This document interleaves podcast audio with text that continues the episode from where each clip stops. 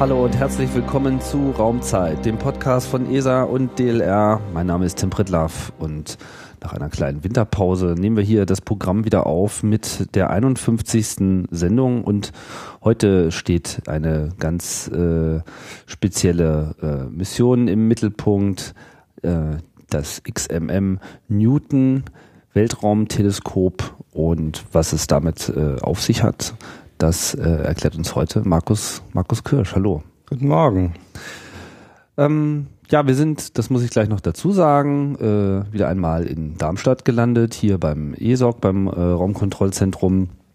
Und ja, da bist du ja auch äh, täglich am Arbeiten an dem XMM. Was äh, ist deine konkrete äh, Aufgabe beziehungsweise eine offizielle Visitenkartenbezeichnung? Ich habe gar keine Visitenkarte mehr, weil sich so, das so oft ändert bei uns hier. Aber mein Job heißt, glaube ich, Spacecraft Operations Manager. Ja. Das heißt, ich bin verantwortlich für den Flugbetrieb von äh, unserem Satelliten hier. Mhm. Kümmere mich also mit einem Flugkontrollteam von Ingenieuren und Spacecraft-Controllern um den täglichen Ablauf. Genau. Und äh, der Satellit da hinschaut, wo er hinschauen soll der XMM ist ja ähm, schon etwas länger äh, unterwegs, wird, wie wir vielleicht auch gleich noch hören werden, noch ein bisschen ähm, länger fliegen. Ähm, seit wann begleitest du das Projekt selber? Ich bin bei der ESA jetzt seit äh, 2002, glaube ich, oder 2001, habe aber früher, viel früher schon bei XMM angefangen, im Studium schon. Das war so, glaube ich, 96, wenn ich mich richtig, mhm. richtig erinnere. Und zwar kam das dadurch, dass ich an der Uni Tübingen äh, studiert habe, damals, Mathe und Physik. Und äh, bin dann irgendwann mal ein bisschen in die Astronomie-Richtung auch gegangen und hatte da damals eine Vorlesung gehört beim Herrn Staubert. Ähm, das war so die Riege damals, äh, Staubert und äh, Professor Trümper von Max Planck, die kannten sich ganz gut. Und die Uni Tübingen war involviert, äh, eine Kamera zu bauen für XMM. Und da bin ich da so ein bisschen reingerutscht, habe angefangen, einen Hiwi-Job zu machen in der Astronomie in Tübingen. Und irgendwann hat man äh, jemand gesucht, der Kalibration äh, macht für äh, zwei Satelliten damals. Das war der XMM Newton, hieß damals nur XMM Newton, hieß er dann erst nach dem Start. Und Abrixas, das war ein deutscher Satellit. Und für beide haben wir die Kameras gebaut damals. Und ich war in der Kalibration aktiv. Kalibration heißt, man äh, schaut sich an, wie die Kameras funktionieren, wie die Kameras performen und versucht dann für die Wissenschaftler die Daten korrekt zu machen. Denn so Kameras haben immer Eigenschaften in der Verstärkung, die nicht zum Beispiel ganz linear sind oder nicht ganz äh, in Ordnung sind. Es gibt in solchen Kameras auch schlechte Pixel, die mal hell oder dunkel werden und sowas. Und das kann man im Nachhinein äh, rausrechnen aus den Daten, beziehungsweise man kann die Kamera auch schon im Vorhinein, bevor man die Beobachtung macht, äh, auf eine gewisse Art kalibrieren und einstellen, sodass diese Fehler oder sagen wir mal nicht unbedingt Fehler, sondern spezielle Beschaffenheiten, Funktionsunterschiede halt rausgenommen mhm. werden können. Ja. Mhm. ja. Bist du denn ähm, Mathematik und Physik hast du gesagt? Ich wollte Lehrer werden. Ja, also da hat genau. eigentlich den Weltraum erstmal gar nicht so äh, im Kopf. Äh, nee, nee, der Weltraum, der kam erst später dazu. Ich wollte eigentlich klassische Physik machen, das hat mich so interessiert und ähm, war auch im, im, Lehramt da ganz, ganz interessiert, da Leuten was beizubringen, habe viel, viel äh, in der Lehre auch gemacht, so in Praktika geholfen und so. Und das mit der Astronomie, das hat eigentlich zwei Gründe gehabt. Einer ist ganz witzig. Natürlich war die Faszination für die Wissenschaft da, für die, für die Astronomie. Das kam durch den Herrn Staubert eigentlich, der mich da echt fasziniert hat damals. Aber der richtige ausschlaggebende Punkt war ein ganz anderer. Äh, ich habe nämlich damals auch Musik gemacht in der Band und wir haben Studioaufnahmen damals gemacht und ich habe Geld gebraucht, um die äh, CD hieß das damals noch, da hat man keine Podcasts gemacht, um die CD zu bezahlen und bin dann auch von Institut zu Institut und habe gesagt, äh, wo kann man denn einen Hiwi-Job machen? Und die Astronomen kannte ich halt schon, ein bisschen so von der, von der Vorlesung halt. Und die haben gesagt, pass auf, da gibt's halt diese Projekte XMM, du musst dann nach München fahren, Nachtschicht, Kalibration machen. Geht das? Ich habe gesagt, wenn das 5000 Euro bringt, äh, D-Mark waren das damals, dann, dann mache ich das. Und da wurde es dann aktiv. Ja, da bin ich mhm. richtig ins Projekt reingerutscht. Und das war so der. Also bist du sozusagen so als Sternsinger aufgetaucht. Als Sternsinger, genau. als Sternsinger auf, aufgetaucht. Ja, leider ist das mit der Band dann nichts geworden. Oder Gott sei Dank, uh, who knows. Und in, in der Promotion, als ich dann angefangen habe zu promovieren, da wurde es dann immer mehr XMM mhm. und immer weniger Musik. Und das war dann so ein zweiter Zufall, wie ich dann zur ESA gekommen bin. Äh, ich war immer noch in Tübingen mit meiner Promotion beschäftigt, habe mich damals mit Neutronensternen beschäftigt. Also schnell rotierende Objekte, die ziemlich äh, klein sind und, und, und massereich. Also so ein Neutronenstern kann man sich vorstellen, Masse unserer Sonne, aber zusammengedrückt so auf 10, 15 Kilometern. Also da hat man wirklich keine normale atomare Masse mehr, sondern die, die Elektronen, die drücken sich quasi in die Kerne rein und äh, produzieren dann ein, ein Neutronen. Äh, ja, schwierig Gebilde. zu beschreiben, Gebilde. Ja, das ist also mhm. sehr dicht wie Kernmaterie und sehr schwer und äh, sehr interessant. Die drehen sich dann auch ganz schnell, sieht dann aus wie so ein blinkender Leuchtturm im Universum. Und das kann man beobachten, auch mit unserem XMM ziemlich schön. Und ich habe da in, in Timing-Kalibration darauf gearbeitet während der Promotion. Und dann gab es irgendwann nach dem Start, ich habe den Start auch begleitet von der Kalibration her, von der PI-Seite. PI heißt Principal Investigator. Die ESA macht das ja immer so, dass äh, die Instrumente oft von Instituten gebaut werden, also nicht bei der ESA selbst. Und ich habe bei einem solchen Institut da halt mitgemacht. Und die da braucht man am Anfang Unterstützung von äh, äh, Leuten, die sich auskennen. Und da hat man jemand gesucht, der in, in Spanien die ersten Jahre die Mission äh, begleitet, in ESAC. Also nicht hier ESOC, sondern äh, European Space Astronomy Center in Spanien. Damals war das noch viel kleiner, hieß damals Wilsbar Villafranca Tracking Station. Und äh, da habe ich dann angefangen, weil für die ESA zu arbeiten, aber noch äh, quasi von der Uni bezahlt als Experte. Mhm. Und habe dann 2000 ähm, mich auf äh, die Stelle vom, vom Chef, von meinem Chef quasi da beworben bei der ESA und wollte das eigentlich mal ausprobieren, ob ich wie so ein Interview ist, weil mir waren, weil meine, meine Doktorzeit war dann so ziemlich vorbei und ich brauchte den Job. Und da habe ich gedacht, das kann ich mal ganz gut üben, wie das ist. Den Job kriege ich sowieso nicht. Und äh, ja, dann haben die mir das angeboten. Und dann bin ich dann acht Jahre, das sieb, siebeneinhalb Jahre in, in Spanien geblieben damals auf der wissenschaftlichen Seite. Und dann hier nach ESO gekommen 2008. Und dann hier in diese Rolle als. In diese Rolle. Ich war ja immer schon XMM, mehr auf der äh, Kalibrations- und Instrumentseite. Äh, wobei die Kalibration dann so nach sechs, sieben, acht Jahren nach dem Start dann für meine, äh, wie ich das sehe, eigentlich erledigt war. Es ging dann nicht mehr so um, um große Änderungen, sondern da hat man im Prozentbereich gearbeitet von der Genauigkeit und das war mir dann ein bisschen langweilig.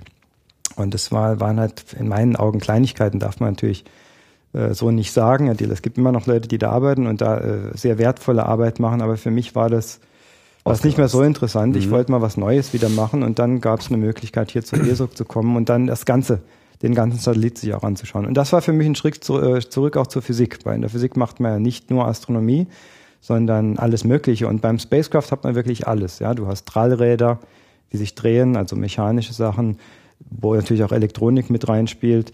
Du hast ein, ein, Treibstoffsystem, mit dem du so einen Satellit drehen kannst oder die Räder entladen. Ja, mhm. da, da spielt, spielen Drücke, ähm, Thermodynamik eine, äh, eine Rolle.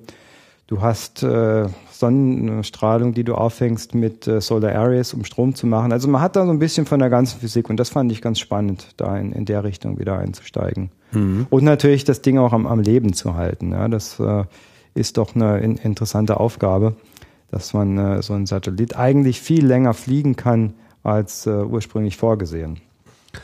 Jetzt äh, hast du ja schon äh, Joachim Trümper äh, erwähnt, der war ja hier auch schon mal zu Gast bei äh, Raumzeit. Und da haben wir uns über, ja eigentlich kann sagen, so die ähm, finde ich gerade keinen guten Namen dafür, aber es ist schon so eine, eine der, der meist beachteten äh, Missionen in diesem Segment äh, gewesen, der Rosat, äh, darüber haben wir uns unterhalten, den er ja maßgeblich mit äh, entwickelt äh, und dann betrieben hat und äh, auch eben lange über Röntgenastronomie äh, äh, gesprochen.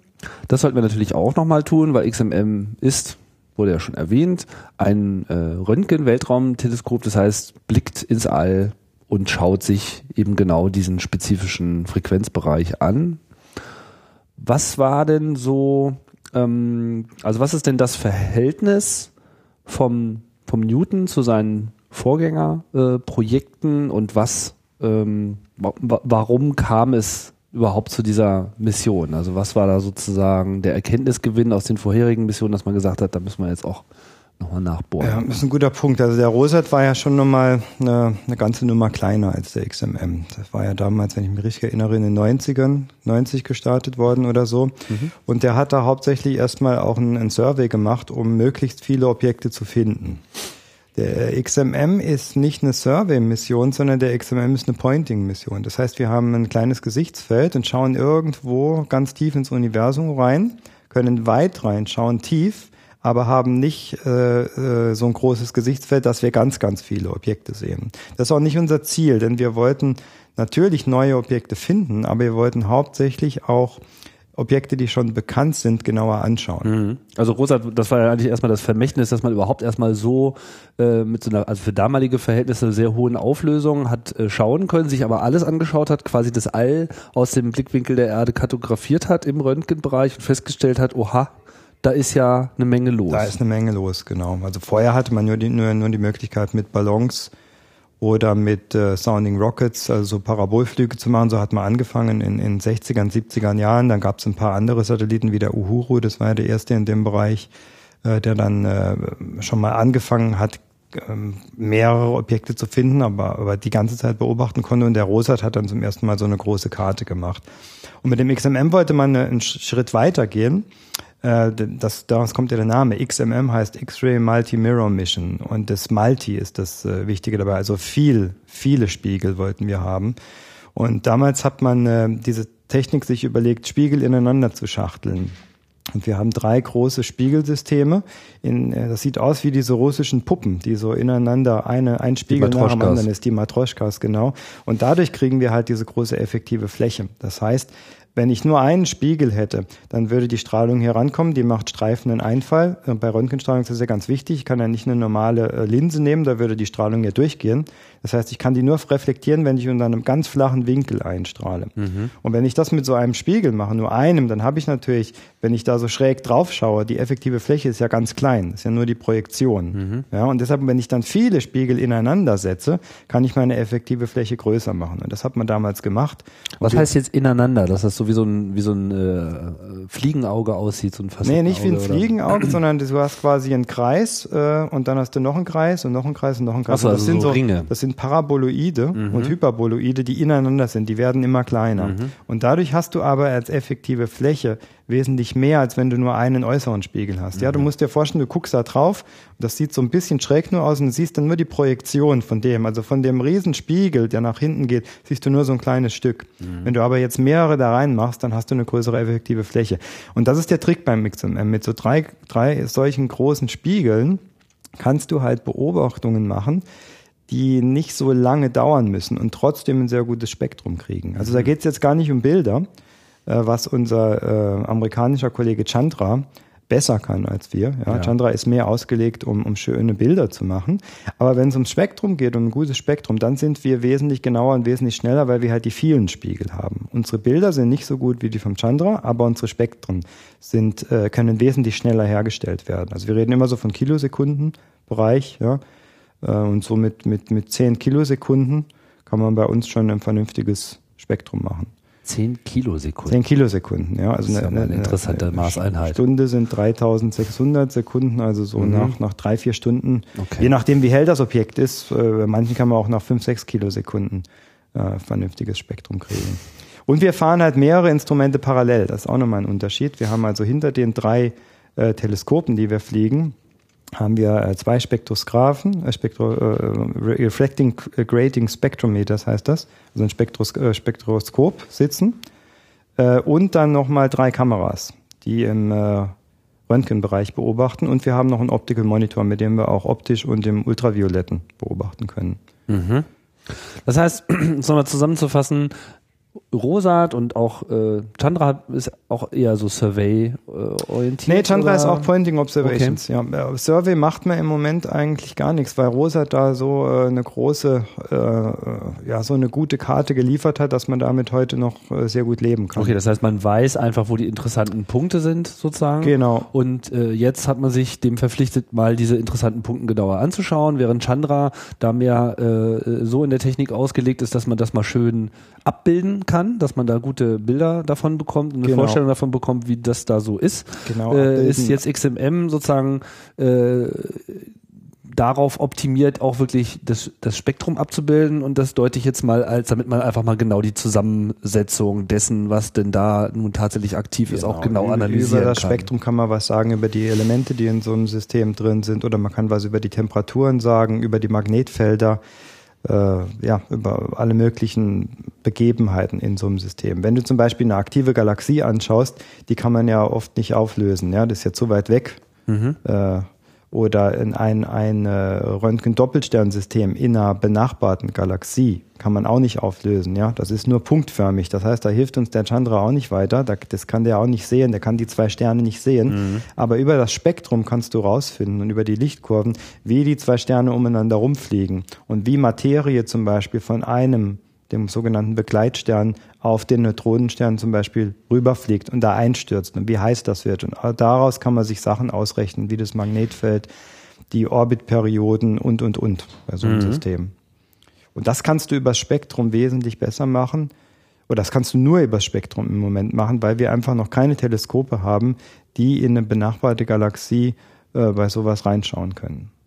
Aber das Spektrum ist schon beschränkt auf diesen Röntgenbereich. Das Spektrum ist beschränkt auf den Röntgenbereich und zwar den niederenergetischen Röntgenbereich. Also wir können beobachten so von 0,2 Kiloelektronenvolt bis 15 Kiloelektronenvolt. Um mal ein Beispiel zu machen, kann man sich vielleicht schlecht vorstellen, diese Einheit. Ein normales Photon, was aus einer Lampe rauskommt, also so ein normales Licht, das hat so ungefähr ein Elektronenvolt an Energie. Also mhm. wir Astronomen äh, in der Röntgenastronomie, wir denken, oder ich denke immer in so kugelförmigen Objekten, das sind meine Photonen und die fliegen dann mit einer bestimmten Energie und die haben eine Farbe. Und die Farbe ist die Energie für mich. Und so ein normales Photon im optischen Bereich hat ein Elektronenvolt an Energie. Ein Röntgenphoton hat ein Kiloelektronenvolt, also ein Faktor 1000 mehr mhm. an Energie. Und die kannst du halt von der Erde gar nicht beobachten, weil die in der Atmosphäre äh, stecken bleiben. Rausgefiltert die werden rausgefiltert und deshalb müssen wir was hochschicken. Und unsere Kameras sind optimiert darauf, in dem Frequenzbereich, wir reden von einem Energiebereich, also 0,2 kV bis 15 kV zu beobachten. Danach, darüber, könnte man die Kameras sogar noch äh, was messen, aber die Spiegel werden transparent. Das heißt, wenn Photonen mit einer höheren Energie kommen, fliegen die durch den Spiegel einfach durch. Der Spiegel kann die nicht mehr ablenken. Ah. Das ist dann wirklich wie Röntgenstrahlung. Normalerweise geht die ja auch durch beim, beim Arzt, ja. Mhm. Wir sind aber im wesentlich niedrigen Energiebereich bei, also wenn man so zum Arzt geht, ist das nochmal wesentlich höher, die Energie. Fällt einem so ein bisschen schwer, sich Spiegel vorzustellen, die jetzt nicht äh, sichtbares Licht äh, bedienen. Aus was sind die denn gemacht? Äh, die XMM-Spiegel sind äh, ähm, aus, aus Formen gemacht, äh, die dann mit äh, beschichtet worden sind mit Gold. Mhm. Ja. Das ist, äh, glaube ich, ein Nickelmaterial gewesen. Und auf, de, auf das dampft man dann, oder tausend Tauchbad, glaube ich, gemacht worden. Da war ich selbst nicht involviert. Äh, macht man dann so eine Goldoberfläche drauf, die dann auch nochmal poliert werden muss. Die müssen also ziemlich äh, glatt sein, ganz wenig äh, Rauheit haben, weil sonst diese Röntgenphotonen auch wieder abgelenkt werden würden. Und der Trick beim XMM war, dass man diese Formen halt mehrfach benutzen konnte. Also normalerweise macht man Spiegel einmal und dann schleift man den so lange, bis er gut ist.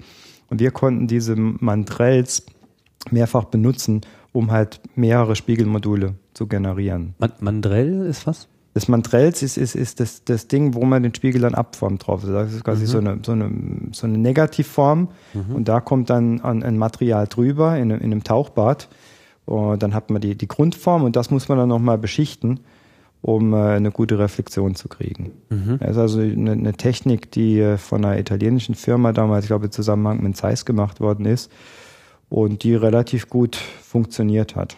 Ja.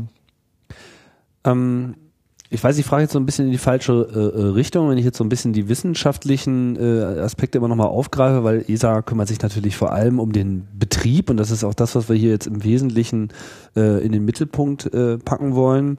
Ähm, trotzdem, äh, was waren denn so die, die Ziele? Also was hatte man denn im, im Sinn? Also man wollte sich das genauer anschauen. Jetzt gab es schon die Karte vom äh, Rosat man hatte sozusagen schon einen ähm, Überblick, was was pickt man sich dann da raus? War das so, würfelt man sich da was aus und nee, sagt so, nee, hier, da strahlt so ein bisschen? Nee, nee, nee, da würfelt sich, da gibt's ganz, äh, ganz klare Kategorien, nach denen man äh, das Programm am Anfang aufgebaut hat.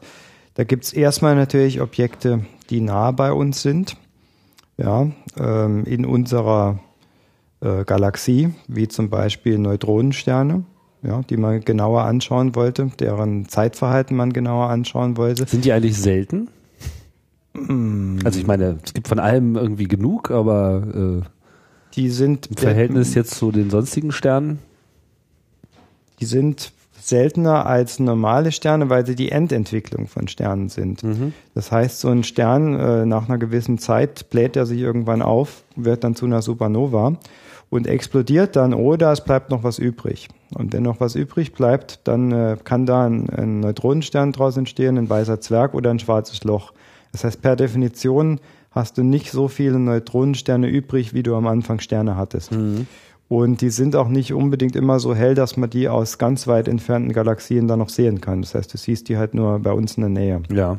Und Supernovae passieren, passieren jetzt auch nicht jeden Supernovae Tag. passieren auch nicht so oft, aber du siehst die ja lange nachleuchten. Es ist nicht, dass der dann nur, nur einmal kurz da ist, sondern wenn so eine Supernova äh, mal äh, passiert ist, kannst du das lange, lange Zeit noch sehen. Also zum Beispiel ein Objekt, für das ich mich persönlich interessiere, der Krebsnebel, der hat auch einen Neutronenstern drin. Diese Supernova war irgendwann ähm, 1000 nach Christus, ich glaube 1054, wenn ich mich recht erinnere. Und seitdem kann man den sehen und er ist noch sehr hell und er wird auch noch viele, viele Jahre sichtbar sein. Das sind also so die näheren Objekte, ja, diese Neutronensterne, Röntgen-Doppelsterne, die es bei uns so in der Galaxie anzuschauen gibt. Dann kann man natürlich normale Sterne auch anschauen, also Sterne, die auch im, im Röntgenlicht strahlen. Unsere Sonne strahlt ja auch im Röntgenlicht, die können wir leider nicht anschauen, weil die zu hell ist, würde unsere, äh, unser Satellit nicht mitmachen. Mhm.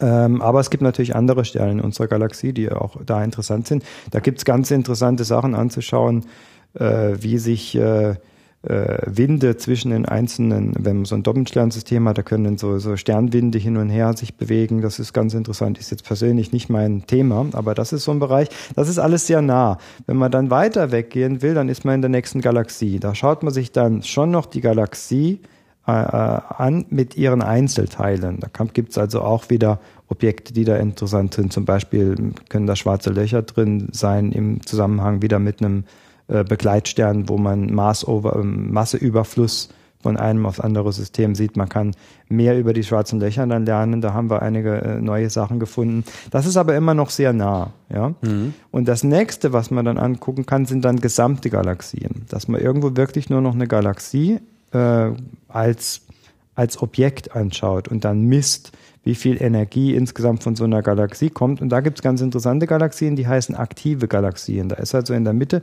ein massives schwarzes Loch drin.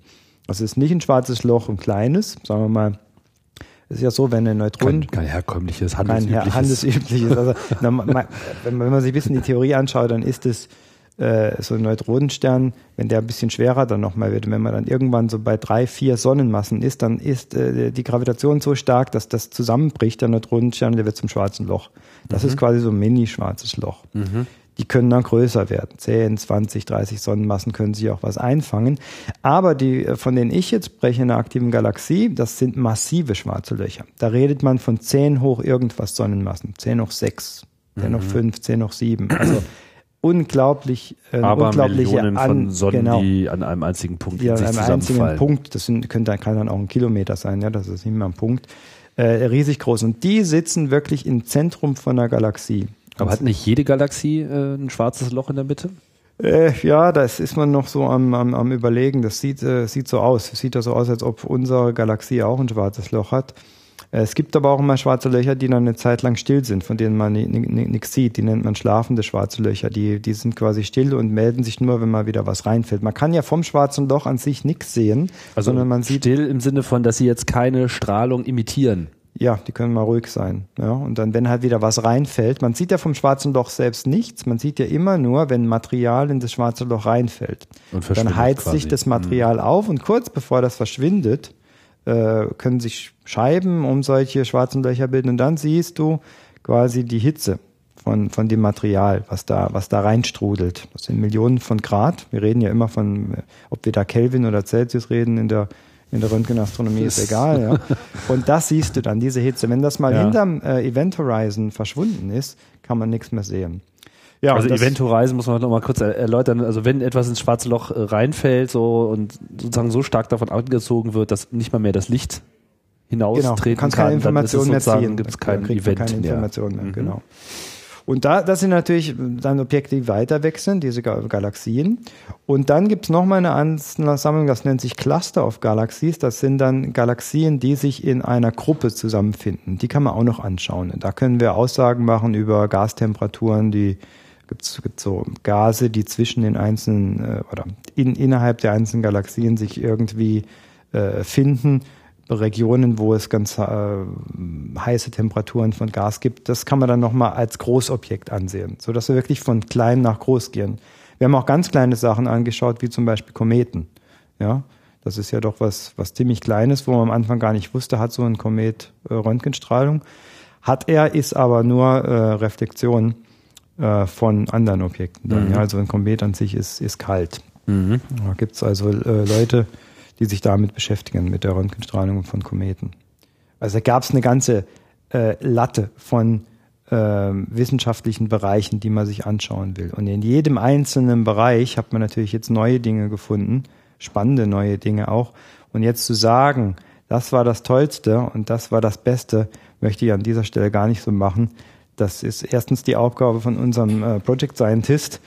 Und auch für den ist es immer schwierig zu sagen, das war das Interessanteste, weil dann sagen 100 Leute, aber meins war doch viel interessanter. Also ich denke, man muss den ganzen Bereich da sehen. Mhm. Und was man vielleicht sehen muss bei XMM ist die Anzahl der Publikationen, die wir machen. Denn wir haben eigentlich im Moment so 300 Publikationen pro Jahr. Äh, also äh, Astronomie in Astrophysics oder AppJ oder Science and Was heißt die, die wir machen? Also die, okay, die wir von machen, Wissenschaftlern falsch, ja. gemacht also werden? Also wir machen ja, wir, ja. wir stellen, die ESA macht, äh, betreut den Satellit, wir stellen die Daten her und diese Daten gehen dann an äh, Wissenschaftler. Ja. Und der Wissenschaftler, der eine Beobachtung angefragt hat, also einmal pro Jahr, vielleicht müssen wir da anfangen. Einmal pro Jahr machen wir sogenanntes Announcement of Opportunity. Da können die Wissenschaftler auf der ganzen Welt oder auch du, ihr könnt sagen, ich möchte Objekt XYZ anschauen, weil das, das, das, das, das interessiert mich. Mhm. Dann schickst du das an die ESA. Die ESA kriegt eine Anzahl von Proposals, nennen wir das, kann aber nur eine andere Anzahl von Proposals Y wirklich äh, machen. Weil weil wir eigentlich nicht mehr Zeit haben. Genau, genau. Zeit wir haben da. meistens sechs, sechs, sieben mal, meistens sieben, sechs bis sieben mal mehr Anfragen, als wir eigentlich machen können. Mhm. Das heißt, wir müssen das erstmal auswählen, was machen wir davon wirklich. Das ist dann ein externes Expertenkomitee, die schauen sich das an, irgendwelche äh, schlauen äh, Astronomen, die sagen, okay, das und das machen wir. Dann kriegen wir eine Liste von Objekten, die wir anschauen wollen. Mhm. Das macht unser Science Operations Center in Spanien, in Villafranca.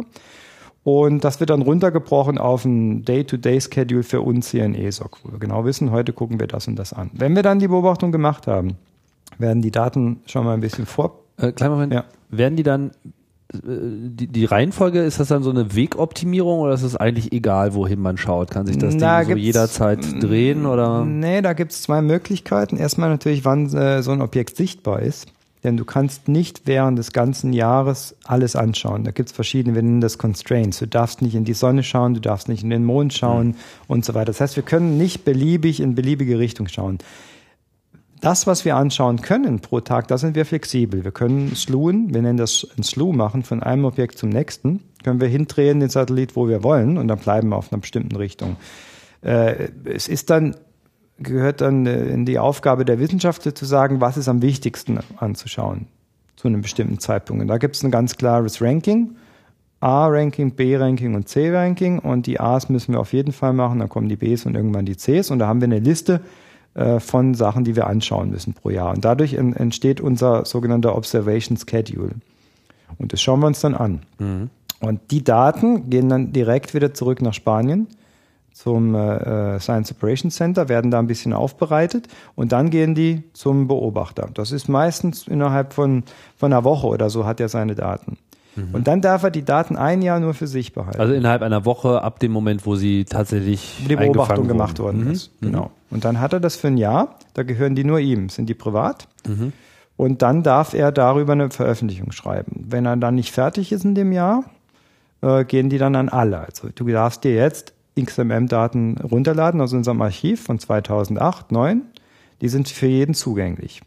Und es ist ja nicht nur so, dass wir, wenn wir ein Objekt anschauen, nur Informationen von diesem einen Objekt haben. Unser, unsere Kamera macht ja ein viel größeres Bild vom Himmel in dem Moment. Das heißt, drumherum sind viele, viele Dinge, die man sich jetzt auch anschauen kann. Und das wird natürlich von anderen Beobachtern genutzt, die sich äh, systematisch dann Bereiche des Himmels anschauen von Daten, die inzwischen public sind, die für jeden zu haben sind und da eine Menge an zusätzlichen Informationen rausziehen. Also Beobachtungsabfall ja. sozusagen. Ja, das ist kein Abfall, das ist oft ja bei zusätzlich eine Menge nützliche ja. Informationen. Mhm. Und generell machen wir im Jahr oder veröffentlichen unsere Wissenschaftler und unsere Community 300 Papers pro Jahr. Das sind jetzt mehr als 3000 schon. Und das ist eine sehr große Anzahl. Ja, für so eine Mission. Für so eine Mission, ja. Das ist also schon ein, ein, ein stolzes, äh, äh, stolze Nummer, die wir da, die wir da auffahren. Mhm. Ähm, jetzt haben wir schon äh, einen weiten Bogen äh, gespannt. Ähm, vielleicht noch mal so ein bisschen die äh, Geschichte wollte ich noch mal äh, ein bisschen in, in Blick nehmen. Wann ist XMM gestartet? 1999 sind wir gestartet. 99 und wahrscheinlich mit einer Ariane, ne? Mit einer Ariane 5. Äh, und zwar war das die 504 damals.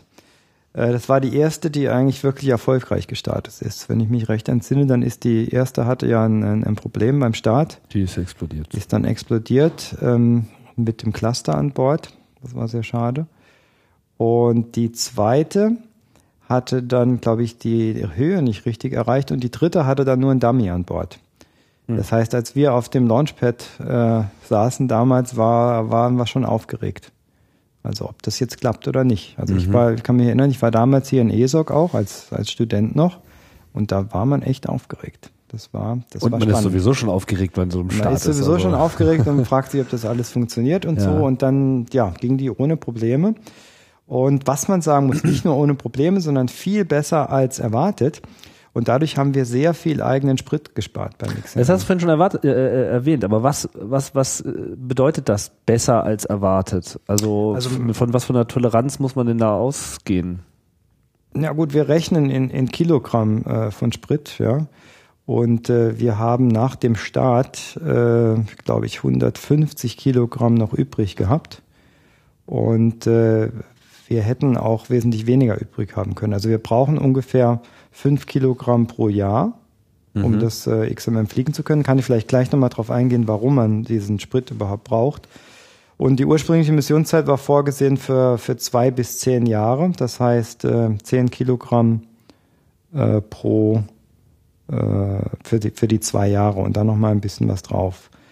Und wir hatten eben wesentlich mehr und konnten dann den Flugbetrieb auch noch optimieren, sodass wir äh, wesentlich länger jetzt noch beobachten können, als wir ursprünglich meine, gedacht der, haben. Der, der Sprit wird ja im Wesentlichen erstmal so von den, von den Raketenstufen selbst die Rakete äh, verbraucht. Selbst, die Rakete selbst hat ja einen eigenen, einen eigenen, sagen wir mal, Tank, ja, den sie leer machen kann. Und wenn die, wenn die Injection genau richtig läuft und perfekt läuft, hast du den Satellit auf einer elliptischen Umlaufbahn. Und unsere Umlaufbahn sollte ungefähr so eine äh, Ellipse um die äh, Erde rumfliegen von 120.000 Kilometer Distanz. Das ist ungefähr eine Drittelmondentfernung. Ja? Mhm. Mit einem, mit einem Perigeum, das ist die nächste Stelle an der Erde von so 20.000 Kilometern und dann die weiteste Stelle weg, das waren so 120.000 Kilometer. Mhm. So, und wenn das jetzt nicht gestimmt hätte, dann hätte man nochmal nachregeln müssen. Ja, und das und war sozusagen fast nicht das nötig. Das war fast nicht nötig. Wir mussten ah. ein paar Burns machen, um den dann auf den perfekten Orbit zu kriegen, wie wir ihn wollten. Aber wir hätten, es hätte auch sein können, dass man wesentlich mehr benutzt. Und je mehr du am Anfang benutzt, auf den richtigen Orbit zu kommen, desto weniger hast du natürlich am Schluss für die Operations übrig. Mhm. Und du brauchst äh, äh Sprit, äh, dieses Hydrazin, äh, nicht jetzt, um den Satellit zu drehen. Das machen wir alles mit Drallrädern. Wir haben also vier Drallräder an Bord. Die stehen mit ihrem äh, Trallvektor in verschiedenen Richtungen. Und je nachdem, in welcher Geschwindigkeit du die drehst, das ist wie beim Fahrrad auch, ja, wenn du so ein Fahrrad mal einen Fahrradreifen Fahrradreifen da drehst Hand, und ne? drehst den mhm. ein bisschen rum, dann merkst du ja, da kommt eine Kraft. Mhm. Und so kann, machst du es hier umgekehrt. Du drehst das eine Rad in der Geschwindigkeit, das andere Rad ein bisschen schneller und dadurch kannst du den Satellit im Orbit drehen. Mhm. Das heißt, das machst du nur elektrisch über die, über den Strom, den du von Solarzellen kriegst. Und jetzt ist es aber leider so, dass mit drei Rädern kannst du, wenn du vier, fünf Beobachtungen oder nicht mal drei, vier Beobachtungen pro Orbit machen willst, fliegen ja einmal um die Erde rum, das ist, was wir in der Revolution nennen, dann kannst du da keinen perfekten Nullvektor fahren. Das heißt, im Endeffekt ist dir am Schluss von der Beobachtung, von der Revolution, ist dir ein bisschen ähm, Momentum, nennen wir das, übrig, das du nicht mehr brauchen kannst für die nächste mhm. Revolution. Und du musst dann deine Räder wieder in eine Position bringen, dass du die nächsten Beobachtungen machen kannst. Mhm. Und dafür brauchst du dann den, äh, das Fuel, den Sprit. Das heißt, um die Räder jetzt zu entladen, da ist also mehr Momentum drauf, als, als du brauchen kannst, feuerst du deine, deine Düsen und kannst dann die Räder in, äh, in einen Bereich wiederbringen, äh, die, den du brauchst, um, um, um alle deine Beobachtungen machen zu können in der nächsten äh, Revolution. Mhm. Ja, du musst also aus dem Satellit jetzt einen Moment rausnehmen, einen Drehmoment rausnehmen. Und das kann man durch die, durch die Düsen machen. Da machen wir so ein, ein kleines, nennt sich Reaction Wheel Bias, äh, einmal pro äh, Revolution, manchmal auch zweimal, kommt drauf an. Und äh, dadurch verlieren wir immer ein bisschen Treibstoff. Aber das sind immer nur so ganz kurze. Das sind so ganz kurze Mhm. Genau. Und die versucht man natürlich so kurz zu machen wie möglich. Und das, das heißt, der Sprit, das wird gar nicht verwendet, um jetzt die Bahn zu halten. Die ist so hoch genug, dass da Na, das machen wir ganz tricky. Du brauchst da natürlich auch ein bisschen was, um die Bahn zu halten. Wir machen jetzt aber das Entladen von unseren Rädern an einem Moment, wo wir auch gleichzeitig dann noch die Bahn mit korrigieren können. Also das ist. Äh, man macht das sozusagen alles in einem Abwasch. Das macht man in einem Abwasch. Unsere Flugdynamiker, die können sich sowas ausrechnen. Wann wäre der beste Punkt, um auch den Orbit zu ändern?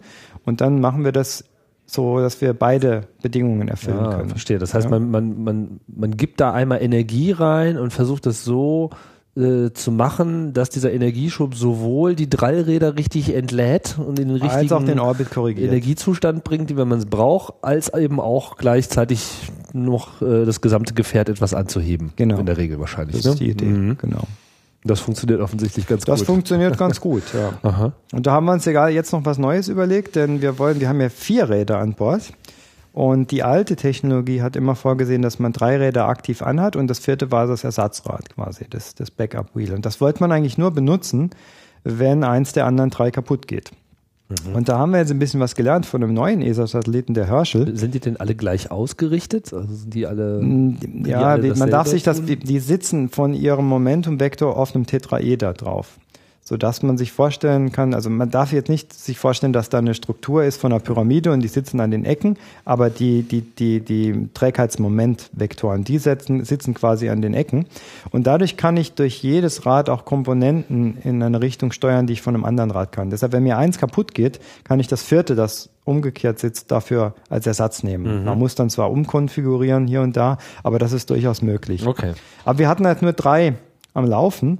Und irgendwann nach dem Start von Herschel, dieser Infrarotmission, die die ESA ja mhm. Äh, seit einigen Jahren fliegt, äh, kamen wir mal auf die Idee ähm, mit unserer Flugdynamik zusammen. Äh, warum machen wir das für XMM nicht auch, wie die das tun? Die haben nämlich vier Drallräder aktiv die ganze Zeit. Die haben sich gesagt, wenn wir vier haben, warum denn nicht alle vier benutzen? Weil dann hat man wesentlich mehr Möglichkeiten, um äh, das Drehmoment äh, äh, zu bestimmen vom Satellit braucht weniger Sprit dafür. Und wenn, die haben gesagt, wenn wir vier haben, dann können wir alle vier benutzen. Wenn eins kaputt geht, haben wir immer noch drei. Das reicht ja auch. Aber warum nicht das vierte von Anfang an mit benutzen? Und die haben gezeigt, äh, dass man dadurch die Hälfte des Sprits einsparen kann. Mindestens, wenn nicht sogar mehr. Oha. Und dann haben wir gesagt, äh, wait a minute, das könnten wir doch auch machen. Und äh, haben eine Studie betrieben, in den letzten Jahren, um das anzuschauen. Es kam raus dabei bei Simulationen, dass wir auch die Hälfte an Sprit sparen können. Und jetzt wollen wir on board unsere Software umschreiben, um äh, die Missionszeit, um nochmal um Faktor 2 zu verlängern. Im Moment hätten wir noch Sprit so bis äh, 2020. Das heißt von jetzt auch nochmal acht Jahre. Und mhm. wenn wir jetzt mit vier Rädern fahren würden, dann hätten wir, wir nennen das Four-Wheel-Drive so unter uns, wenn wir den Four-Wheel-Drive anmachen würden, dann genau, dann könnten wir vielleicht bis 2006, 27. Das ist natürlich nochmal eine ganz andere Perspektive. Oha. Und für uns natürlich wichtig, weil wir uns als Observatorium sehen, das noch ganz viel zu tun hat. Also wir haben unsere Mission nicht beendet. Wir, wir finden immer noch mal was Neues. Wir können immer noch mal was Neues, Interessantes anschauen. Und das wäre natürlich toll, wenn wir das zu laufen kriegen. Das Problem dabei ist, dass wir live quasi die Software ändern müssen. Wir müssen also in ein laufendes Betriebssystem äh, reinschreiben. Also so eine, wie eine OP am offenen Herzen. Der Patient macht man eigentlich nicht so gerne. Macht man ne? nicht so gerne, genau. Mhm. Das ist zwar nicht viel Code, was wir da ändern wollen, und wir können das so ein bisschen vom Hersteller auch abgucken, wie das geht, mhm. aber schneiden müssen wir dann selbst. Und der Satellit kann in dem Moment nicht abgeschaltet werden, sondern der bleibt an und wir müssen uns quasi so wie Münchhausen dann selbst aus der, aus der Grube rausziehen, indem wir einen, einen neuen Softwareteil irgendwo hinschreiben in den Speicher, der nicht benutzt wird. Aha. Und dann der alten laufenden Software sagen, jetzt schalt mich an. Das heißt, es gibt sozusagen gar keinen richtigen Reboot. Hier neue Software, lad mal, sondern. Nein, weil wenn du eine neue Software laden wolltest, komplett äh, äh, das löschen wolltest, hast du ja nichts mehr drauf. Mhm. Und deshalb müssen, müssen wir in das Live-System reinschreiben. Und die Industrie ist ganz zuversichtlich, dass man das machen kann. Man hat das bei anderen Satelliten auch schon gemacht. Aber das ist, sagen wir mal, eine Sache, die macht man nicht in einem Monat. Ja? Und da sind wir jetzt dran mit verschiedenen Teams, äh, das äh, nochmal aufzudröseln alles und wollen im September diese Onboard-Software ändern. Und das ist auch ganz interessant, weil wir so eine alte Mission sind, dass man da jetzt wirklich mit so Space Cowboys auch zusammenarbeitet. Also die, die Leute, die die Software geschrieben haben, sind inzwischen halt auch schon älter. Ja? ja. Wenn, wenn einer, das ist, ganze Projekt ging ja los dann ja, äh, Mitte der Mitte der 80er äh, Jahre wurde die Entwicklung angefangen und die Jungs sind halt inzwischen in Rente. Und da muss man den einen oder anderen, musste man da aus der Rente wieder rausholen, also weil der halt. Ja, 2000 Problem sozusagen. Äh, ja, ja, noch mehr, ja. Da muss, muss man dann, die, die wieder aktivieren. Und mhm. das macht sehr viel Spaß, muss ich sagen, mit solchen äh, Cracks wirklich äh, zusammenarbeiten, die sich nach so vielen Jahren an irgendwelche Details im Code äh, erinnern. Und das können eigentlich nur die auch noch machen, ja. Mhm. Und da sind wir sehr gespannt, ob das jetzt funktionieren wird. So wie bei alten Spionagefilmen, so wo ungefähr. dann so an die Tür geklopft wird, so das alte Team muss wieder das zusammenkommen. Das alte Team muss wieder zusammenkommen. Und die sind natürlich sehr froh, wenn sie da auch wieder gebraucht werden. Ja, kann ich macht, mir vorstellen. Das macht Spaß, mit solchen Jungs zusammenzuarbeiten. Ah, okay, das ist natürlich jetzt wirklich eine interessante Perspektive, weil wie sollte, wie lange sollte es denn, also was war denn, sagen wir mal, die pessimistischste äh, Annahme oder was war so, sagen wir mal, so die, die, die Mindesthaltbarkeit, die so. Die Mindesthaltbarkeit äh, für XMM oder das Requirement war zwei Jahre plus acht, wenn ich mich richtig erinnere. Also ähm, zwei Jahre musste es. Zwei Jahre war quasi Werftgarantie. Und mhm. äh, danach für acht Jahre waren die, äh, nochmal acht Jahre mehr waren die, äh, waren die Designs gemacht. Und jetzt hat man aber festgestellt, nach zehn Jahren, dass alles noch ohne Probleme funktioniert. Speziell die wissenschaftlichen Instrumente. Die sind also nicht wirklich sehr viel schlechter geworden. Wir haben ja da oben. Also Ende 2009.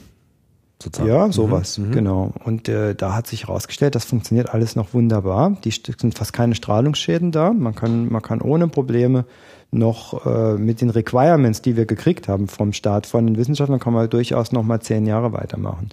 Und da wir noch genug Sprit dann an Bord hatten, haben wir gesagt, okay, können wir mindestens jetzt vielleicht noch bis 2018 oder so machen. Mhm. Ja? Und die Idee mit, mit diesem Four-Wheel-Drive kam so 2010 rum, kam das.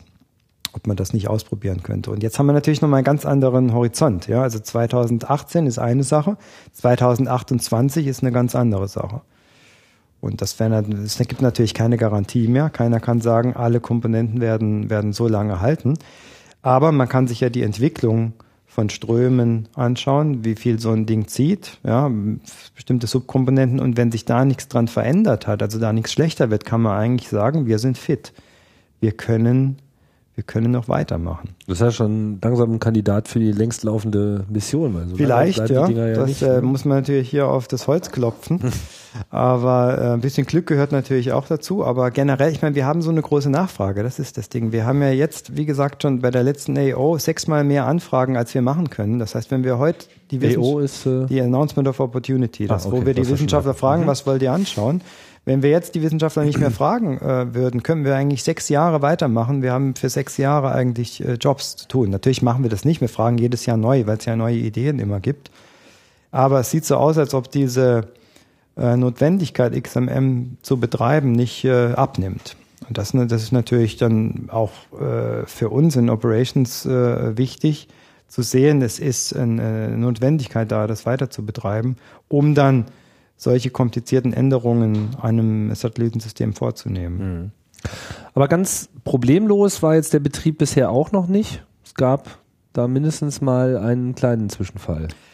Ja, es gibt immer Zwischenfälle. Also es, so ein Satellit kann sich ja in den sogenannten äh, ESAM-Mode schalten. Äh, das ist der Emergency Sun, äh, Sun Acquisition Mode. Äh, das ist, wenn irgendwas auf dem Satellit äh, komisch läuft, ja, dann schaltet er im Prinzip äh, auf ein Bravo-System um, weil er nicht mehr sicher ist, dass das Alpha-System ordentlich läuft, schaltet alles ab, was nicht notwendig ist und guckt äh, mit den Solarzellen nur noch in die Sonne. Schaut, dass er also sicher Strom kriegt, dass er eine sichere Lageregelung hat mhm. und wartet dann, bis man wieder zurückschaltet. Das kommt mal vor. Das kommt auch mal vor, weil man äh, was falsch gemacht hat. Ja, man kann auch immer mal was falsch machen.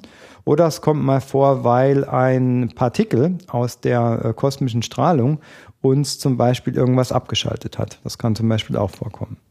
Ja, dass man so ein Partikel einfach ein Rad ausschaltet, ein Trallrad, und dass man dann dadurch, dass das aus ist. Ja, das sind so Protonen, äh, hochenergetische Protonen oder je nachdem, was, was für eine Energie die haben, die, äh, die dann äh, eine Sicherung quasi bei uns aufmachen können. Da fliegt ja. die Sicherung raus und wenn die Sicherung an der falschen Stelle rausfliegt, dann hat man ein Problem. Wir hatten das zum Glück jetzt noch nicht bei XMM, aber bei unserem Schwestersatellit, bei Integral, der ist das schon ein paar Mal vorgekommen. Der, der, der haut denen einfach das Rad weg in dem Moment und das geht dann aus, wird la zu langsam. Dann kriegt der Satellit, fängt an zu driften. Das merkt die Elektronik und dann schaltet sie ihn ab. Okay. Und da muss man recovern. Das sind Sachen, sagen wir mal, die sind unangenehm. Da muss man dann das ganze Team reinbringen für 24 Stunden, um den wieder hochzufahren. Aber das hat man im Griff. Ja, das, das kriegt man hin. Wir hatten allerdings mal eine Situation in 2008, äh, da hatten wir es nicht mehr im Griff. Denn da haben wir plötzlich überhaupt gar keinen Kontakt mehr zum Satelliten gehabt. Und das war unangenehm, denn wenn man keinen Kontakt mehr hat, dann kann man auch nichts mehr tun.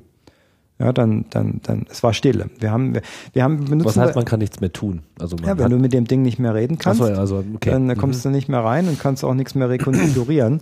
und bei uns ist es so, wir haben bei XMM ist ja so, wir haben keinen Speicher an Bord. Das heißt, wir müssen die ganze Zeit äh, Kontakt zum Satelliten haben über verschiedene Bodenstationen. Um die Daten überhaupt auswerten zu können. Um die Daten zu empfangen. Empfangen erstmal, zu können, erstmal ja. empfangen zu können und mhm. um äh, Telekommandos überhaupt zum Satelliten hochzuschicken. Mhm. Wir müssen ja die Instrumente umkonfigurieren, wir müssen ihm sagen, dreh dich von da nach da, da muss man ja Kommandos hochschicken. Also hast du so kein, kein Buffer? Wir haben gar nichts, ne. Okay. Die, die, modernen Satelliten, die haben einen Speicher, da schickst du eine sogenannte Timeline hoch, die wird da im Speicher abgespeichert und dann arbeitet er das ab und dann nach ein paar Stunden oder Tagen äh, lädst du die Daten runter und schickst ihm eine neue Timeline hoch. Mhm. Das ging damals bei uns noch nicht. Also so äh, gute Speicher gab es da noch nicht und man wollte das auch nicht machen, man wollte permanent Kontakt zum Satelliten. Das heißt, man muss auch diese ganzen Neuausrichtungen und so weiter auch quasi live das machen. Das machen wir alles live. Also es ist nicht so, dass wir uns da hinsetzen an die Tastatur und hacken da live Kommandos rein, sondern wir bereiten die Timeline der Kommandos vor mhm. und die wird, das wird dann Stück für Stück hochgeschickt.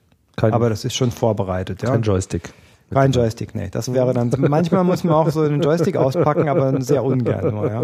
Weil da kann man immer Fehler machen mit, mit dem Joystick. Ja. Und äh, das, äh, ja, was wir dann haben, ist, wir haben drei Bodenstationen äh, verteilt auf der Welt, über die wir den Satellit anschauen können, weil die Erde dreht sich ja und der Satellit dreht sich, deshalb siehst du nicht von immer überall den Satelliten. Sind das immer dieselben Bodenstationen? Nee, das, wir haben in, in Perth eine in Australien, dann eine in Kourou das ist in, in Südamerika. Mhm. Dann haben wir noch in Villafranca in Spanien eine und äh, noch ein paar Backup-Bodenstationen. Aber meistens sind es die drei. Meistens sind es die drei. Ja, mhm. eigentlich brauchen wir nur zwei. Also wir kommen aus mit Perth und mit Kourou.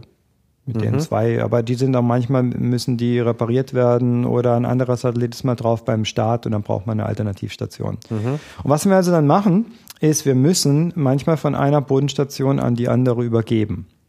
Ja. Also der, der, der Perth sieht ihn nicht mehr und der Koru sieht aber schon. Gehört die Koru auch zu S-Track? Die gehören zu uns, Ja, ja, zu S-Track. Be- Also, okay, beides genau. S-Track. Mhm. Beides S-Tracks. Und äh, dann siehst du ihn noch auf der auf der einen Station, siehst du ihn noch und dann weißt du aber, demnächst äh, muss ich abgeben und dann muss die andere Station da reinloggen. Und es passiert manchmal, dass du zwischendrin äh, aus irgendwelchen Gründen mal keinen Kontakt hast. Das kann passieren. Das macht ist aber nicht schlimm. Dann kann man die Instrumente in eine Safe-Konfiguration fahren, schaltet, machst quasi Klappen zu, wartest, bis du den Satellit Also das macht dann der Satellit sozusagen selbst. Nee, das kommandieren wir vorher. Okay. Wir Mhm. kommandieren auf der einen Bodenstation. Wir wissen, in zehn Minuten verlieren wir die Station, dann machen wir alles zu. Ach so, okay. Mhm. Dann haben wir, sagen wir mal, eine halbe Stunde keinen Kontakt und dann fangen wir in der anderen Bodenstation wieder auf. Wir können uns genau ausrechnen, wann der quasi aus diesem Gap wieder rauskommt. Mhm.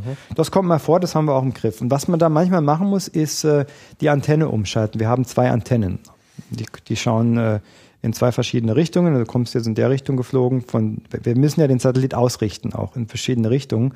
Und da ist es manchmal notwendig, auf eine andere Antenne dann zu gehen. Also am Satellit die Antenne. Ja? ja. Muss, muss, kann jetzt diese Antenne separat bewegt werden am Nee, Satelliten? die wird nicht bewegt. Wir haben zwei fest installierte Antennen. Das heißt, man muss den ganzen Satelliten bewegen. Nee, nee, du lässt den Satellit so stehen, Ja. hast aber jetzt eine andere Bodenstation, musst also von der Bodenstation auf die gehen, musst die Antenne am Satellit ändern, hast du einen Schalter, der schaltet die eine Also Antenne man auf die schaltet andere um rüber. sozusagen. Schaltest du rüber, Okay. genau. Mhm.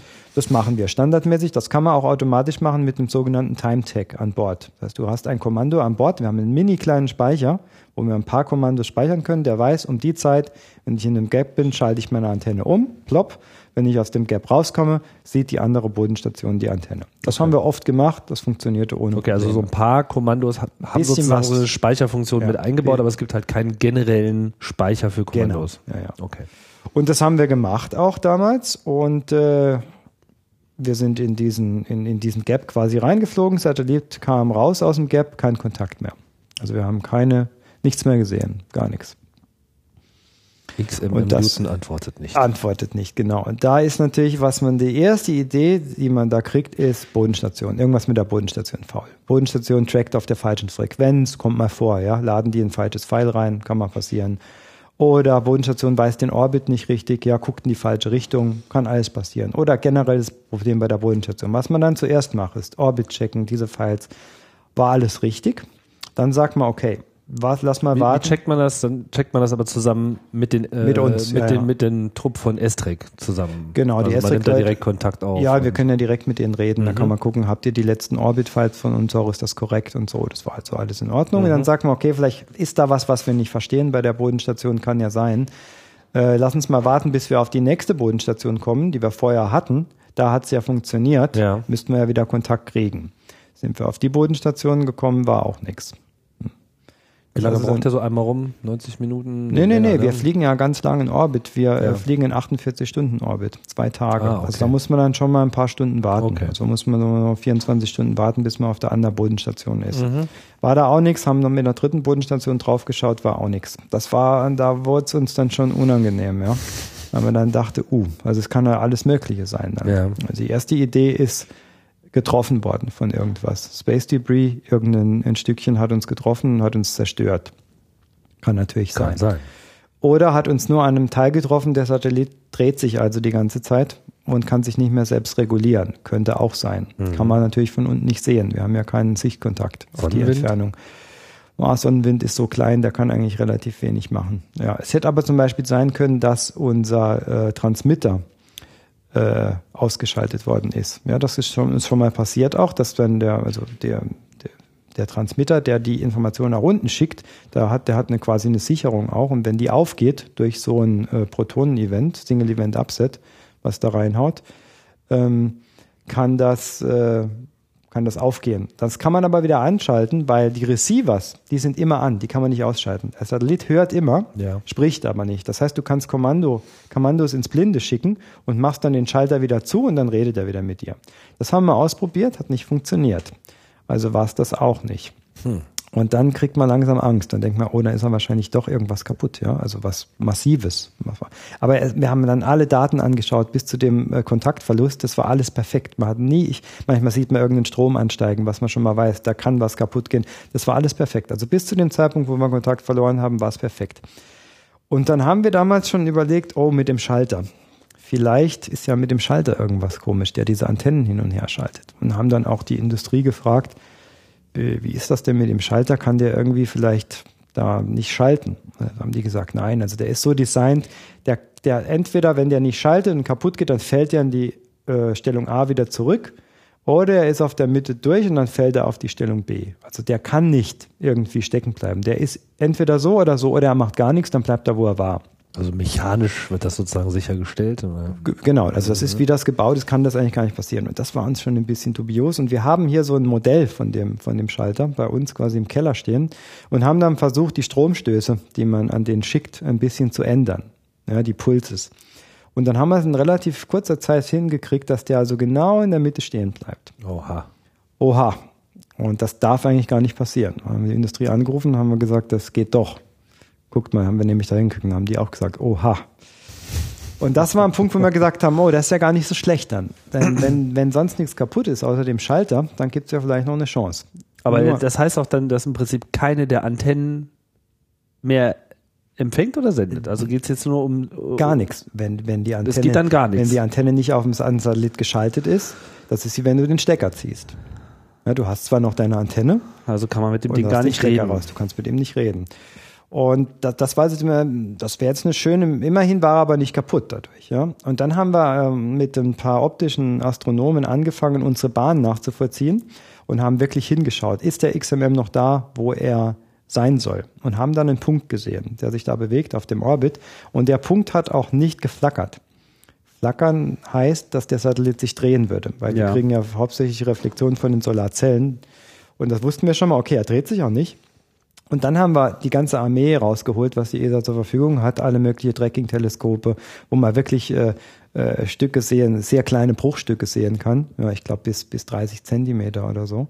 Also hier ist dann sozusagen richtig Alarm dann auch Alarm. beim ESOC. Du, du also das du, ist sozusagen ja, jetzt hier wirklich eine der schlimmen Dinge, die passieren können. Und genau. da sind dann also auch kannst, alle Abteilungen lassen kannst, die Bleistifte fallen. Du kannst als Spacecraft Operations Manager kannst du einen so, sogenannten Spacecraft Emergency deklarieren. Da sagst du also hier, mein Satellit braucht Hilfe und dann kriegst du alles, was zur Verfügung steht. Alle Bodenstationen und so weiter. Das sollte man nicht aus Spaß machen. Ja, ja, okay. Das ist dann, äh, das ist ernst. Dann, nicht ja? Löwe brüllen, ja. Und nicht genau. Ja. Ist. Mhm. Und dann. Ähm, Aber das war jetzt schon klar, dass das war dann klar. hier kein dann Spaß haben, vorliegt. Ja. Und dann haben wir auch gesehen, dass er nicht in zwei Stücke zerbrochen ist. Mhm.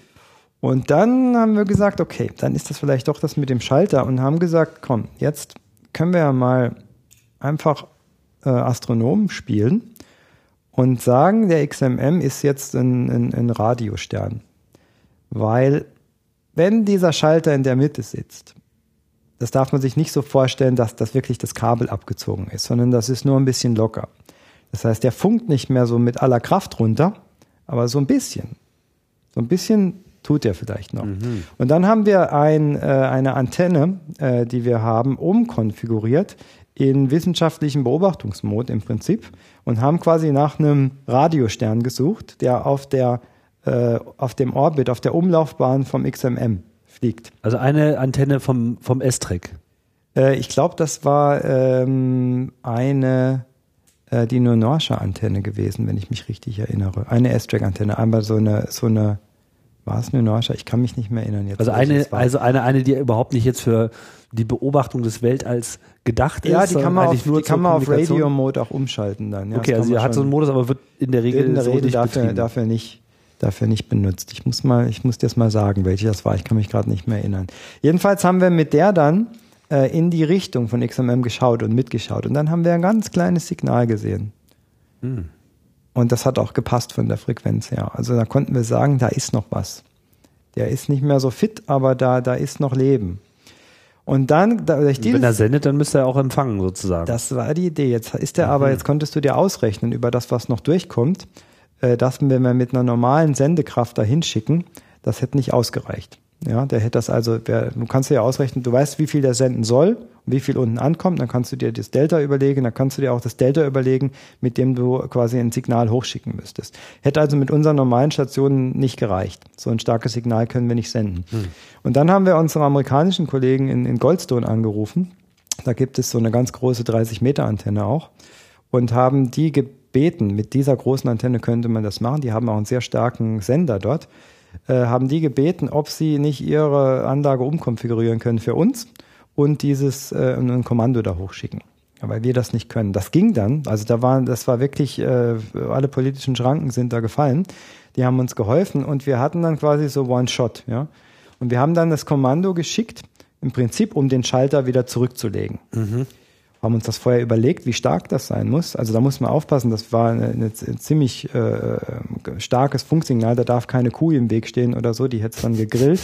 Und da muss man auch gewisse Sicherheit. Das ist so wie bei Star Wars, wenn der Todesstern ja, ja, dann sich den genau. Planeten vornimmt. Ja. So ungefähr. Und mhm. dann äh, hat man dann, ja, hat man auch nicht so viel Chancen, ja. Und äh, wir haben das dann äh, ausprobiert und äh, mein, was, was kann man verlieren? Ja? Hätte, hätte der Satellit da auch selber Schaden nehmen können? Hätte, ja, hätte. Also, wusste man nicht genau, hat man ja noch nie gemacht. Ja. Aber macht man nicht so gern. Aber ich meine, die Alternative. Was für eine Energie muss da irgendwie zusammengebündelt werden? Jetzt fragst also, du mich wieder, dann musst du unsere Bodenstation ja. Leute, Leuten fragen. Also es war also faktormäßig zehnfache, hundertfache. Ich glaube, es war mehr. Ich weiß, es war.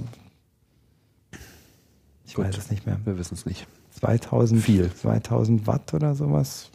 Ich kann es mal rausfinden und dir wieder sagen. Also es war jedenfalls sehr viel. Ähm, das hat man dann hochgeschickt und dann innerhalb von äh, einer Sekunde war das Signal wieder da. Piep, piep, piep. Piep, piep, piep hat er dann Sputnik wieder gemacht. meldet sich wieder. Genau. Und seitdem benutzen wir den Schalter nicht mehr. Das ist uns also zu äh, das heißt, gefährlich. bleibt sozusagen nur noch der eine, nur noch die eine Schüssel. Nee, das sagten wir am Anfang auch. Da müssten wir, hätten wir um die Hälfte unserer Beobachtungszeit reduzieren müssen. Aber es gibt eine Möglichkeit. Wir haben ja Redundanz immer an Bord. Das heißt, wir haben so ein paar Backup-Transmitter auch. Und wir schalten jetzt einfach den zweiten an, wenn wir die zweite Antenne brauchen. Und äh, brauchen deshalb diesen Switch nicht mehr. Das heißt, wir können die zweite Antenne über einen anderen Weg ansprechen. Ah. Schalten dann diese Transmitter an und aus ja, und können dadurch müssen wir den Switch nicht mehr benutzen. Hm. Wir glauben gar nicht so wirklich, dass er richtig kaputt ist.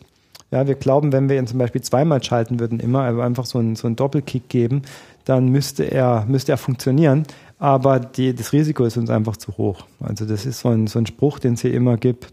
Ähm, ähm, äh, Safe, ja, Safety First äh, und Safety First äh, kick, killt dann sowas. Ja, wir, wir wollen es auch nicht nochmal ausprobieren, ob er geht. Ja, denn wer würde wieder stecken bleiben und wer weiß, ob wir dann dieses starke Signal nochmal senden können. Ja. Deshalb, äh, ja, machen wir das jetzt mit den zwei Transmittern so lange, wie es geht. Verständlich. Da geht einem dann das Herz aber auch in die Hose, oder? In dem Moment so? Schon, ja. Das ist dann, äh, man ist ja lange mit so einem, äh, mit so einem Ding beschäftigt, ja. Und dann äh, überlegt man sich halt, was, was wäre, wenn, ja. Und da hängt ja nicht nur äh, hier das Flugkontrollteam dran mit, mit unseren Leuten hier, sondern da hängt ja eine ganz große wissenschaftliche Community auf der ganzen Welt dran. Und das wäre natürlich schon schade, wenn die plötzlich nichts mehr zu tun hätten. Mhm. Du hast ja vorhin gesagt, dass das Ding mehrere äh, Instrumente hat. Mhm. Und äh, eins davon ist auch eine optische ein optisches Instrument oder habe ich das falsch? Äh, ja, es gibt verstanden? dann unser Optical Monitor, ja. Was heißt das, dass er da mal nicht im. Der guckt parallel im optischen Bereich noch mit. Also wenn du ein XMM-Datenset kriegst, dann kriegst du zwei Spektren von den Spektros, äh, Spektrometern, von den RGSs. Du kriegst zwei Bilder von den MOS-Kameras und noch ein Bild von der PN-Kamera. Mit diesen drei Bildern kannst du aber auch Spektroskopie machen. Und dann kriegst du nochmal ein Datenset im optischen Bereich. Mhm. Das kannst du als Beobachter vorher konfigurieren, wie du willst. Du kannst sagen, macht mir beim optischen Monitor den und den Filter rein, operiert mir die Kamera in dem und dem Modus, schnell, langsam, kleines Gesichtsfeld, großes Gesichtsfeld, je nachdem, wie du willst. Kann man alles einstellen. Je okay. nachdem, wie dein Objekt aussieht. Weißt du, wenn du eine Galaxie anschauen willst, auflösen, dann brauchst du, sagen wir mal, viel Platz von deinem CCD. Wenn du nur ein kleines Objekt wie ein Röntgen-Doppelstern anschauen willst, der aber sehr schnell pulst, dann machst du das CCD nicht überall an, sondern nur ein kleines Window an, kannst aber dann viel schneller auslesen, weil du der, der Bereich drumherum interessiert dich gar nicht. Und so kann man die Kameras äh, für jede Beobachtung speziell konfigurieren. Und wenn du sagst, mein Objekt ist im optischen Bereich auch interessant, kannst du halt parallel optisch noch mitschauen. Mhm. Und das ist halt äh, sehr interessant, weil du dann keine Bodenzeit bei einem optischen Teleskop beantragen musst. Mhm. Du kriegst es umsonst. Okay, verstehe.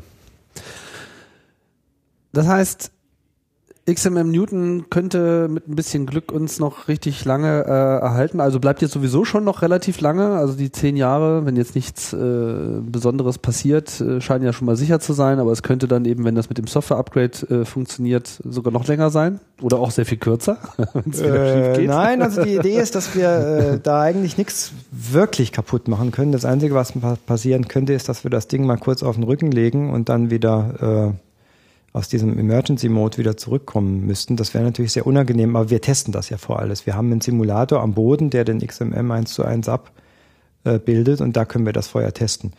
Und die Idee ist, dass wir ähm, das ohne Probleme eigentlich uploaden können muss man sehen, ob es wirklich klappt, aber eigentlich sind wir da ganz guter Hoffnung. Und dann könnten wir, wenn sonst nichts kaputt geht, denke ich mal schon noch bis Mitte der 20er operieren. Ja? Und das wäre schon äh, sinnvoll, wenn wir das hinkriegen würden. Du wirst das Projekt dann gar nicht mehr los, sozusagen. Dann würde ich das Projekt gar nicht mehr loswerden, ja. Aber da hat man sich inzwischen so schon so dran gewöhnt und es gibt ja auch immer wieder was Spannendes zu machen. Und für mich als, äh, ich fühle mich ja immer noch so ein bisschen nicht nur als Spacecraft Operations Manager, sondern ein bisschen auch als Wissenschaftler no- noch. Also ich habe ja in, in Röntgenastronomie promoviert und für mich macht es natürlich auch immer wieder Spaß, die ganzen äh, Ergebnisse zu sehen, die Publikationen zu lesen. Und, und Dinge, die ich im Studium noch äh, gelernt habe, als das weiß man nicht, äh, was es genau ist, wissen wir jetzt durch XMM, es ist wahrscheinlich das. Zum Beispiel Gamma Ray Bursts äh, wusste man zu meiner Zeit im Studium noch nicht. In der Vorlesung, was das genau ist, hat man verschiedene Theorien gehabt. Jetzt geht man davon Also so aus, ein, ein äh, plötzliches Ausstrahlen, die plötzlich, genau, die Mhm. plötzlich im Universum irgendwo hochkommen. Äh, und da sind wir bei mit XMM jetzt ein großes Stück weiterbekommen und wissen, dass das also entweder äh, wirklich so äh, massive äh, Supernova-Explosionen sind oder so ein Neutronensternmerger. Also man weiß es jetzt nicht wirklich ganz genau, es ist das, aber man hat diese große Anzahl von Möglichkeiten schon mal sehr reduzieren können. Weil beim Gamma Ray Burst ist es ganz wichtig, dass man möglichst schnell nach dem Gamma Ray Burst drauf geht. Und dafür haben wir sogenannte Target of Opportunities eingerichtet. Das heißt, wenn irgendwo ein Observatorium einen Gamma Ray Burst detected hat, das kann auch auf dem Boden passieren, dann machen die eine Warnung. Das gibt über ein Netzwerk äh, über die ganze Welt. Und dann kriegen wir einen, einen, einen, einen Trigger bei uns. Und dann können wir ausrechnen, wie, wie lange brauchen wir, um auf das Objekt drauf zu zoomen. Wie, wie, wie taucht dieser Trigger äh, auf? Fangen dann an, Per rote E-Mail. Lampen zu? Nee, nee, das kommt per, Per E-Mail E-Mail. erstmal äh, Okay. an und dann äh, ins Mission Kontrollsystem kommt es dann nochmal mit einem roten Trigger auch, ja. Und dann äh, wird zuerst mal das Science Center aktiv in Spanien. Die schauen sich dann an, würden wir da überhaupt theoretisch hinkommen, so schnell. Weil Ja. wenn du, wenn du musst mit, innerhalb von ein paar Stunden musst du auf dem Objekt drauf sein, sonst siehst du da nichts mehr. Das heißt, man muss sich überhaupt erstmal an der richtigen Stelle befinden, da darf die Sonne nicht dazwischen sein, nicht Genau. der Mond etc. Wir müssen da hindrehen. Manchmal sind wir auch ziemlich nah dran, aus Zufall gerade. Ja. Wir müssen die normale Beobachtung abbrechen und dann ins SLU ausrechnen, wie kommen wir dahin, während des SLUs Instrumente umkonfigurieren und dann möglichst schnell beobachten. Und der, der, der, deshalb haben wir einen On-Call-Service, also ein Wissenschaftler, der hat die ganze Zeit ein Handy dabei, sind mehrere natürlich, dass wir da 24 Stunden abdecken können und der kriegt dann einen Anruf. Der sagt, Für den gesagt, Fall, dass es irgendwo einen Gamma-Blitz gibt. Genau, der kommt dann rein, kommt dann reingefahren, rechnet sich aus, kommen wir da hin und dann ruft er den Projekt-Scientist an und sagt, äh, pass auf, wie ist es, sollen wir das machen? Weil das muss ja, die, die Beobachtung, die wir machen, muss ja abgebrochen werden. Und der Projekt-Scientist sagt dann ja oder nein und dann geht's los. Also wenn der dann das Go Also man muss sozusagen hat, auch abschätzen, ob, ob das jetzt sozusagen wert ist, die unter Umständen auch wichtige Beobachtung, die man gerade macht, dafür Genau. dann, weil die ja dann unter Umständen auch so nicht fortgesetzt werden kann. die ist erstmal dann verloren, das ist klar. Mhm. Und dann geht's los. Dann müssen also Leute reinkommen, die sich diese Bahnänderung, äh, die Pointing-Änderung ausrichten, ausrichten müssen. Und da geht's dann wirklich um, um Stunden. Ja, das muss man möglichst schnell hinkriegen. Dass man das so innerhalb von vier, fünf Stunden hinkriegt, ist dann gut. Und wenn man dann möglichst schnell auf so einem Objekt drauf ist, dann kann man ein ganz frühes Spektrum in äh, dieser Ent in, in Entwicklungszeitraum messen. Und das ist interessant. Und da haben wir zum Beispiel mal ein Spektrum auch gemessen, das vielleicht in die Richtung deutet, dass es sich da um Supernova Rest, ähm, Supernovae handelt, wo weil weil das Spektrum ähnlich aussieht. Das siehst du aber wirklich nur die ersten paar Stunden in diesem Röntgen Afterglow. Danach sieht man es dann schon wieder nicht mehr. Mhm. Und das sind so äh, Sachen, die sind echt spannend. Wie oft ist das so vorgekommen? Gamma Ray Bursts sind am Anfang öfter vorgekommen. Da hat man das vielleicht mal alle paar Monate gehabt. Inzwischen gibt es einen anderen Satelliten, äh, den Swift. Der kann das äh, schneller als wir und der hat uns da ein bisschen Job abgenommen. Sind wir aber ganz froh drüber, weil der einfach wissenschaftlich gesehen dann halt schneller dran ist. Ja, mhm. das ist ein äh, autonomerer äh, Satellit, ein kleinerer auch, der da schneller drauf gucken kann. Der übrigens eine Kamera im, äh, an Bord hat, äh, die die gleiche ist, die wir auch fliegen. Also so ein, so ein Beiprodukt eigentlich vom XMM auch wieder. Ja. Und in letzter Zeit haben wir nicht mehr äh, so viele direkte äh, TOOs für Gamma Ray Bursts. Dafür machen wir jetzt quasi neues Business, das nennt sich Triggered Observation. Dadurch, dass wir so viele neue oder alte Ob bekannte Objekte genauer angeguckt haben, wissen wir, dass die sich zeitlich verändern. Ja? Jetzt wissen wir aber nicht, wann die sich verändern. Solche Röntgen-Doppelsterne, die machen manchmal ganz komische Dinge. Das kannst du nicht vorhersagen. Du weißt nur, der geht von einem Status in den anderen. Und dann schreiben viele Beobachter jetzt Proposals, die sagen, ich möchte das und das Objekt anschauen, aber erst dann, wenn es diese Besonderheit zeigt. Ja? Mhm. Und dann geben die uns wiederum einen Trigger und das können dann nur wir machen, weil wir halt diese guten Spektren herstellen können.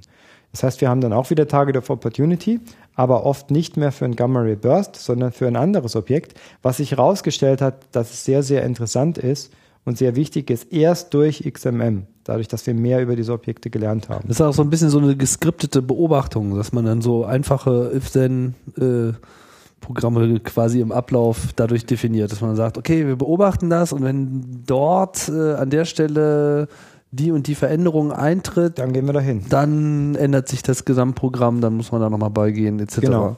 Ja. Und das wird natürlich jetzt dann noch sehr viel intensiver in dem Moment, wo man dann sehr viel länger beobachten kann. Genau, und je mehr man gelernt hat, desto mehr Ideen kriegt man ja auch, um äh, neue Sachen zu beobachten oder nochmal näher ranzuschauen. Mhm. Ja. Und das ist, das ist ja, wie gesagt, das Tolle beim XMM, dass man, egal wo man hinschaut, immer noch mal so viele neue Sachen entdeckt. Ja, durch, durch, durch diese Tiefe, durch diese große Anzahl der Spiegel hat man jedes Mal bei jeder Beobachtung, wenn es gar nicht mal ums zentrale Objekt geht, drumherum gibt es so viele neue Dinge, die gefunden werden, dass man äh, ja da eine, ein, ein, ein, ein, einen Überfluss an Informationen im Prinzip hat, um immer wieder was Neues zu finden.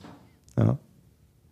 So andere Beispiele für so wissenschaftliche äh, Ergebnisse, die die Beobachtungen befördert, beflügelt, äh, zumindest begleitet hat?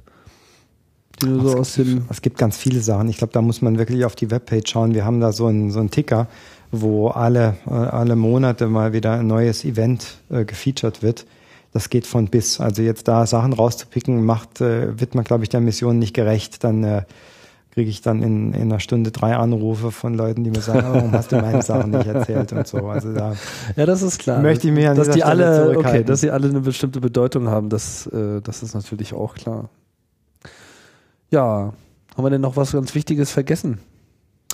Äh, was ganz Wichtiges, was man noch vier von ESOG auf jeden Fall sagen sollte, sind uh, die ist, ist die die Aufgabe unserer Spacons. Das ist was, was ich immer gerne an dieser äh, Stelle sage, es gibt ja so ein Team, ist ja aufgebaut äh, in verschiedenen Layers. Ja, du hast natürlich den, den Spacecraft Operations Manager, den, den Chef, der ich quasi bin. Und ich habe äh, ein paar Ingenieure, die dann für mich arbeiten und unser Programm implementieren.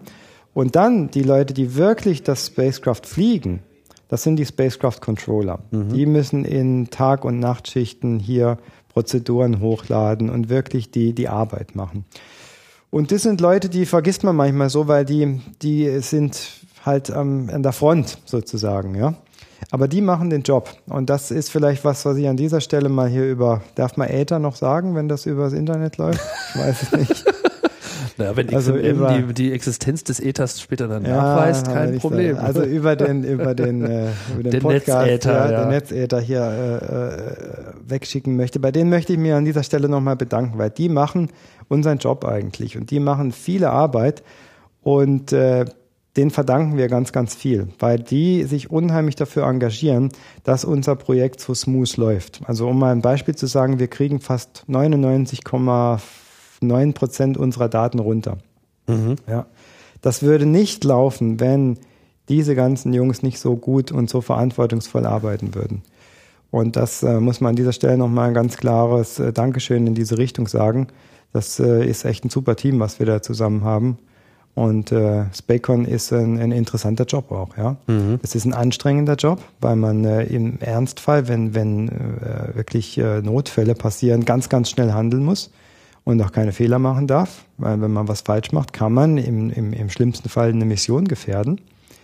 Aber es ist, glaube ich, auch ein ganz erfüllender Job. ähm, weil man halt äh, wirklich an der Front ist und äh, so ein so ein Spacecraft fliegen darf. Und äh, ja, das ist einfach nochmal Raumschiffpilot eigentlich. Raumschiffpilot, ne? Wäre vielleicht ja. die richtige Bezeichnung das, äh, dafür. Ja, das kann man schon so sagen. Natürlich darf man dann bei so einer Mission nicht vergessen, gibt es ganz viele jede Position ist ganz wichtig. Also unsere, unsere Ingenieure sind auch ganz wichtig, die wirklich das Wissen haben vom Spacecraft, die wissen, das kann ich mit den Solarzellen machen, das kann ich mit den Strahlrädern machen, das kann ich mit meinem Radio Frequency System machen. Das ist natürlich die Brains auch, ja, die, die, die wirklich jede Schraube da kennen. Ja.